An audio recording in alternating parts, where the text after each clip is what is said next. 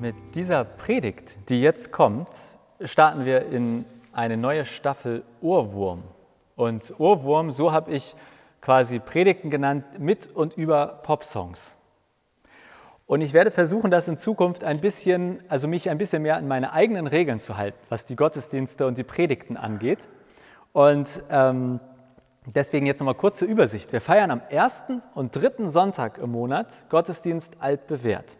Das ist ein eher traditioneller Gottesdienst, eher mit Liedern aus dem evangelischen Gesangbuch, Begleitung vor allem an der Orgel und eine Predigt über den Bibeltext des Sonntags. Also jeder Sonntag hat einen vorgeschlagenen Text aus der Bibel, über den man predigen könnte. Das ist altbewährt am ersten und dritten Sonntag. Und am zweiten und vierten Sonntag ist neu probiert, um 17 Uhr, der andere war um 11 Uhr, eher moderner, eher neueren Liedern, Begleitung, vor allem am Flügel und mit Predigten, die eher ein Thema als Grundlage haben als einen biblischen Text.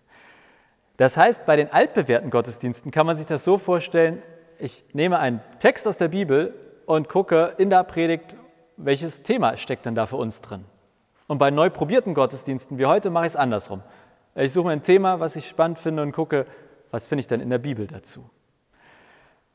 Also, heute ist der Ausgangspunkt hier, ein Thema. Und das Thema ist heute das Lied von Santiano.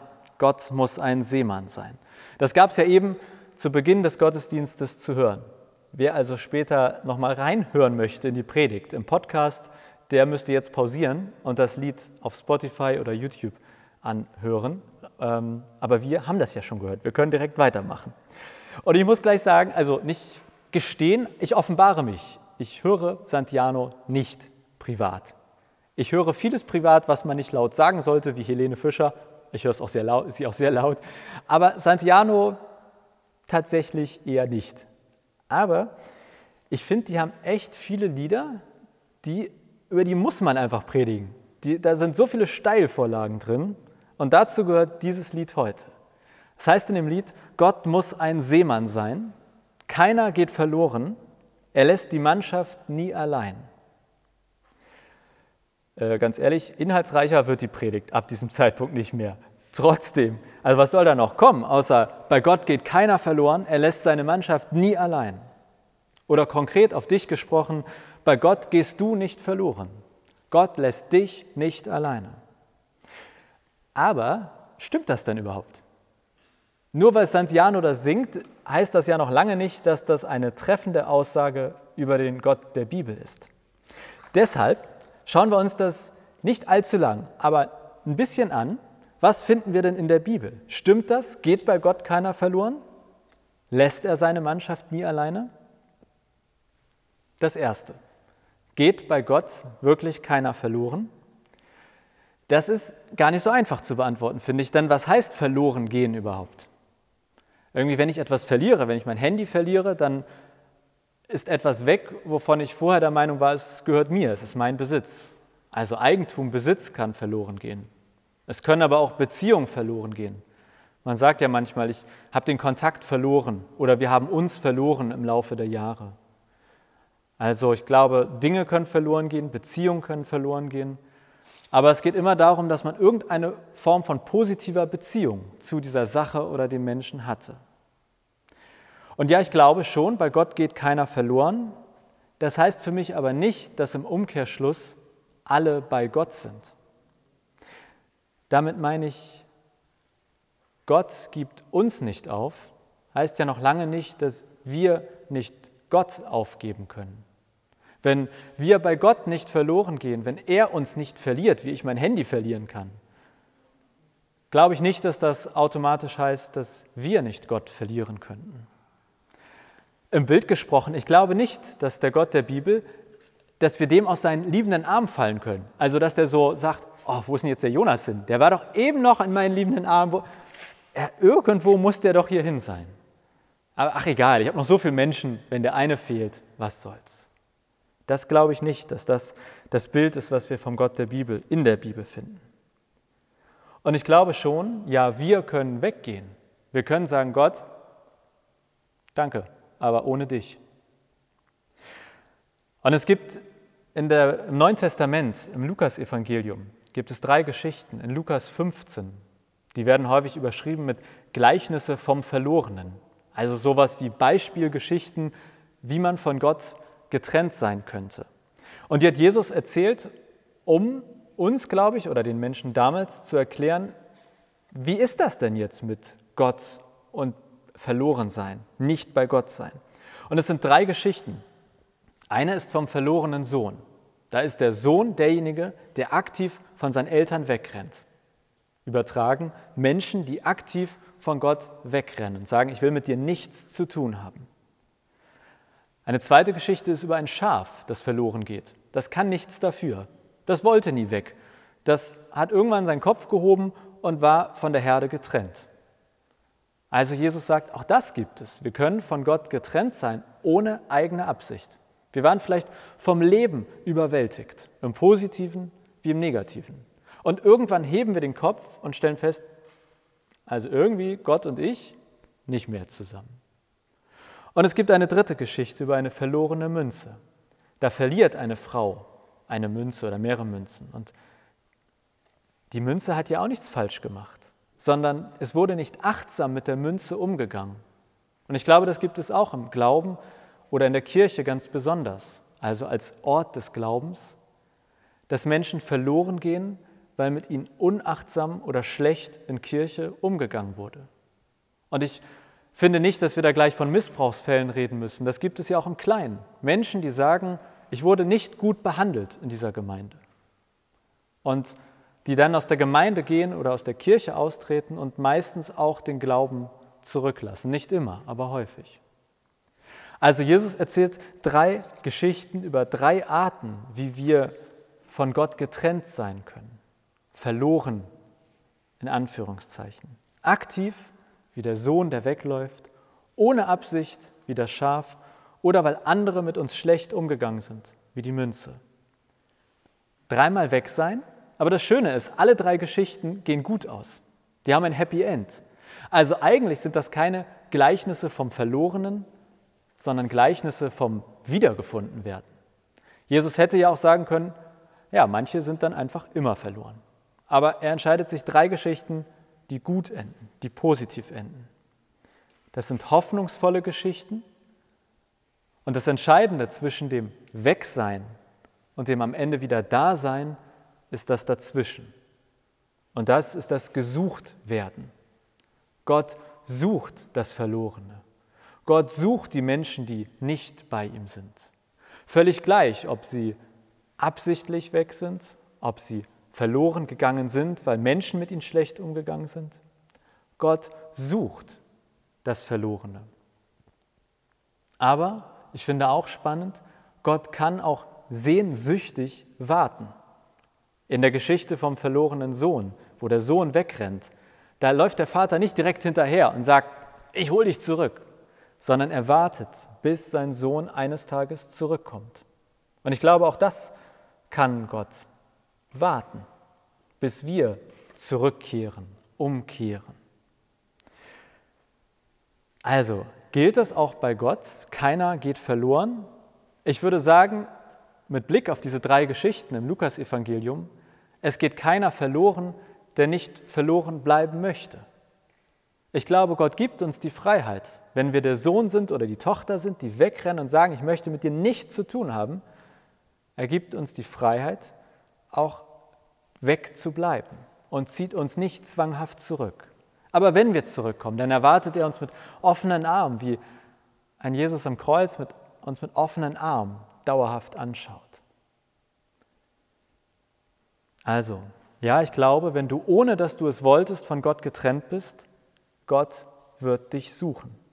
Wenn Menschen in Kirche oder in Gemeinden mit dir schlecht umgegangen sind, dich haben fallen lassen oder weggestoßen haben, Gott wird dich suchen, bis er dich gefunden hat. Und wenn du aktiv von Gott weggelaufen bist oder weggelaufen wirst, Gott wird dich nicht aufgeben, wann immer du zurückkommst. Er wird dich mit offenen Armen empfangen. In diesem Sinne glaube ich oder lese ich in der Bibel bei Jesus, Gott gibt keinen verloren. Er sagt nicht, okay, du bist weggegangen, dein Pech. Das Zweite, lässt Gott seine Mannschaft denn wirklich nicht allein? Da müsste man ja erstmal klären, wer ist denn eigentlich Gottes Mannschaft? Der HSV glaube ich nicht, aber äh, wer ist sein Team? Wer gehört zu seiner Mannschaft? Wenn wir in die Bibel schauen und vorne anfangen im Alten Testament, dann ist ziemlich klar, Gott hat sich ursprünglich mal ein Volk ausgesucht, das Volk Israel. Das war sein Team, seine Mannschaft. Und sehr viele Seiten im Alten Testament drehen sich dann um diese Beziehung zwischen Gott und seiner Mannschaft, dem Volk Israel. Im Neuen Testament lesen wir dann, dass Gottes Mannschaft aber ausgeweitet wurde, erweitert wurde. Auf erstmal prinzipiell alle Menschen, die mit Jesus unterwegs sind, also alle Getauften. Bedeutet, Gottes Mannschaft, das war im Alten Testament das Volk Israel und ist im Neuen Testament mindestens die Gemeinschaft aller Menschen, die getauft sind. Und deswegen glaube ich, dass wir heute, die ja nun eher so Richtung Neues Testament als Altes Testament, wenn man das zeitlich einordnet, äh, zuzuordnen sind, dass wir trotzdem im Alten Testament etwas lernen können darüber, wer zur Mannschaft gehört. Denn im Prinzip alles, was im Alten Testament über das Volk Israel gesagt wurde, das gilt auch uns heute, im Großen und Ganzen zumindest. Das Volk Israel war die Mannschaft Gottes und heute sind wir auch Teil dieser Mannschaft Gottes. Und deswegen finde ich das spannend, mal ins Alte Testament zu schauen, was steht da? Wie war das mit Gott und seiner Mannschaft, dem Volk Israel? Und also wenn man sich das als Beziehung vorstellt, die hatten eine richtig krasse On-Off-Beziehung. Das war ein Tohu Wabohu bei Gott und seiner Mannschaft. Das ging rauf und runter und rauf und runter. Und die haben die tollsten Sachen erlebt und alles war super. Und zwei Stunden später war alles wieder richtig bescheiden. Das war nicht irgendwie, die Mannschaft hält immer zum, zu seinem Gott und dann ist alles gut. Ein Beispiel ist die Geschichte vom goldenen Kalb. Relativ am Anfang noch vom Alten Testament. Da geht es darum, das Volk Israel hat schon super Sachen mit dem Gott der Bibel erlebt. Und dann geht der Anführer vom Volk Israel, der damaligen Zeit Mose, für eine gewisse Zeit auf den Berg und hat dort quasi mit Gott eine sehr intensive Zeit. Und die tauschen sich sehr intensiv aus. Und das Volk Gottes ist, also das Volk Israel ist unten am Berg, guckt hoch und denkt sich, ja, und nu? Und es braucht nicht lange und die sagen, ach, dann machen wir uns halt einen neuen Gott. Dann sammeln die allen Schmuck, den sie finden können, gießen sich ein goldenes Kalb und beten das an.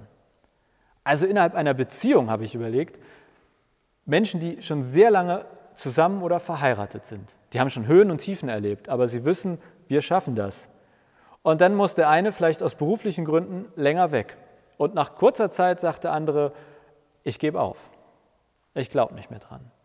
Also an uns. Und so ähnlich das Volk Israel. Das hat gefühlt jede Gelegenheit genutzt, wo es mal nicht so richtig gut mit Gott lief und haben gesagt, ach, vielleicht beten wir doch einen anderen Gott an. Oder na, vielleicht machen wir doch unser eigenes Ding. Und die Frage ist ja, was hat Gott dann gemacht, wenn seine Mannschaft immer wieder gesagt hat, wir laufen davon, wir machen was anderes. Und es zieht sich durch das ganze Alte Testament, dass Gott treu geblieben ist. Er hat diesem Volk alles verziehen. Egal, was die angestellt haben. Er hat immer wieder gesagt, okay, wir fangen nochmal von vorne an. Kein Problem. Ich halte zu euch. Kein Problem. Wir kriegen das hin. Ich glaube, wenn Gott damals beim Therapeuten gewesen wäre, der hätte Sätze gehört wie, Gott, das musst du echt nicht mit dir machen lassen. Du musst jetzt auch mal an dich denken. Gott hat alles verziehen in dieser Beziehung zu seiner Mannschaft in guten wie in schlechten Zeiten, als hätten die so einen Ehebund geschlossen. Und Gott hält sich an seine Versprechen. Das ist für mich die Story des Alten Testaments. Gott steht zu seiner Mannschaft, komme was wolle. Lässt Gott seine Mannschaft allein? Nein.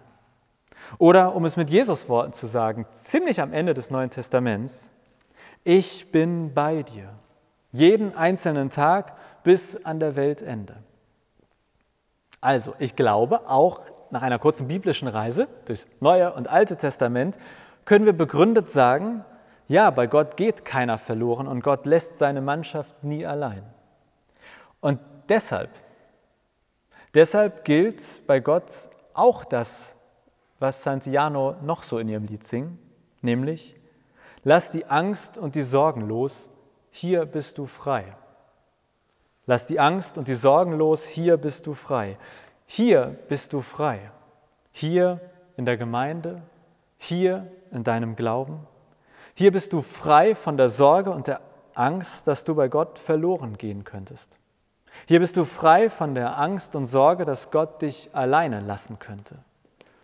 Ob Gott nun ein Seemann ist oder nicht, ich bin überzeugt, dass Santiano das exakt richtig erkannt haben.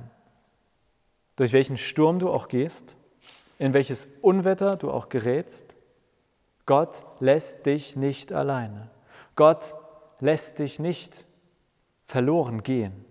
Was auch immer du tust, was auch immer du getan hast, durch deine Taufe bist und bleibst oder wirst du Teil der Mannschaft Gottes. Und Gott würde sein Leben für seine Mannschaft geben. Ja, Gott hat sein Leben für seine Mannschaft gegeben. Als ultimativer Beweis dafür, dass er seine Mannschaft nie alleine lässt. Niemand bei Gott verloren geht, der nicht verloren bleiben möchte. Denn Jesus